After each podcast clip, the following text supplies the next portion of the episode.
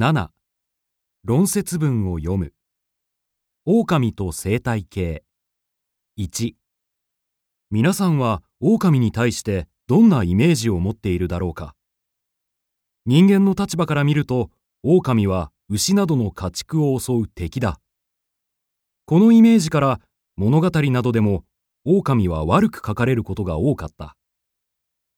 しかしその一方で狼は鹿などの草食動物が増えすぎるのを防ぎ自然のバランスを守る役割も果たしてきたのである。アメリカのイエローストーン国立公園では狼が殺され絶滅したことからその食料となっていた大型の鹿が急増した。増えすぎた鹿は植物に大きな被害を与えたのみならずネズミやビーバーといった小動物の数も減少させた。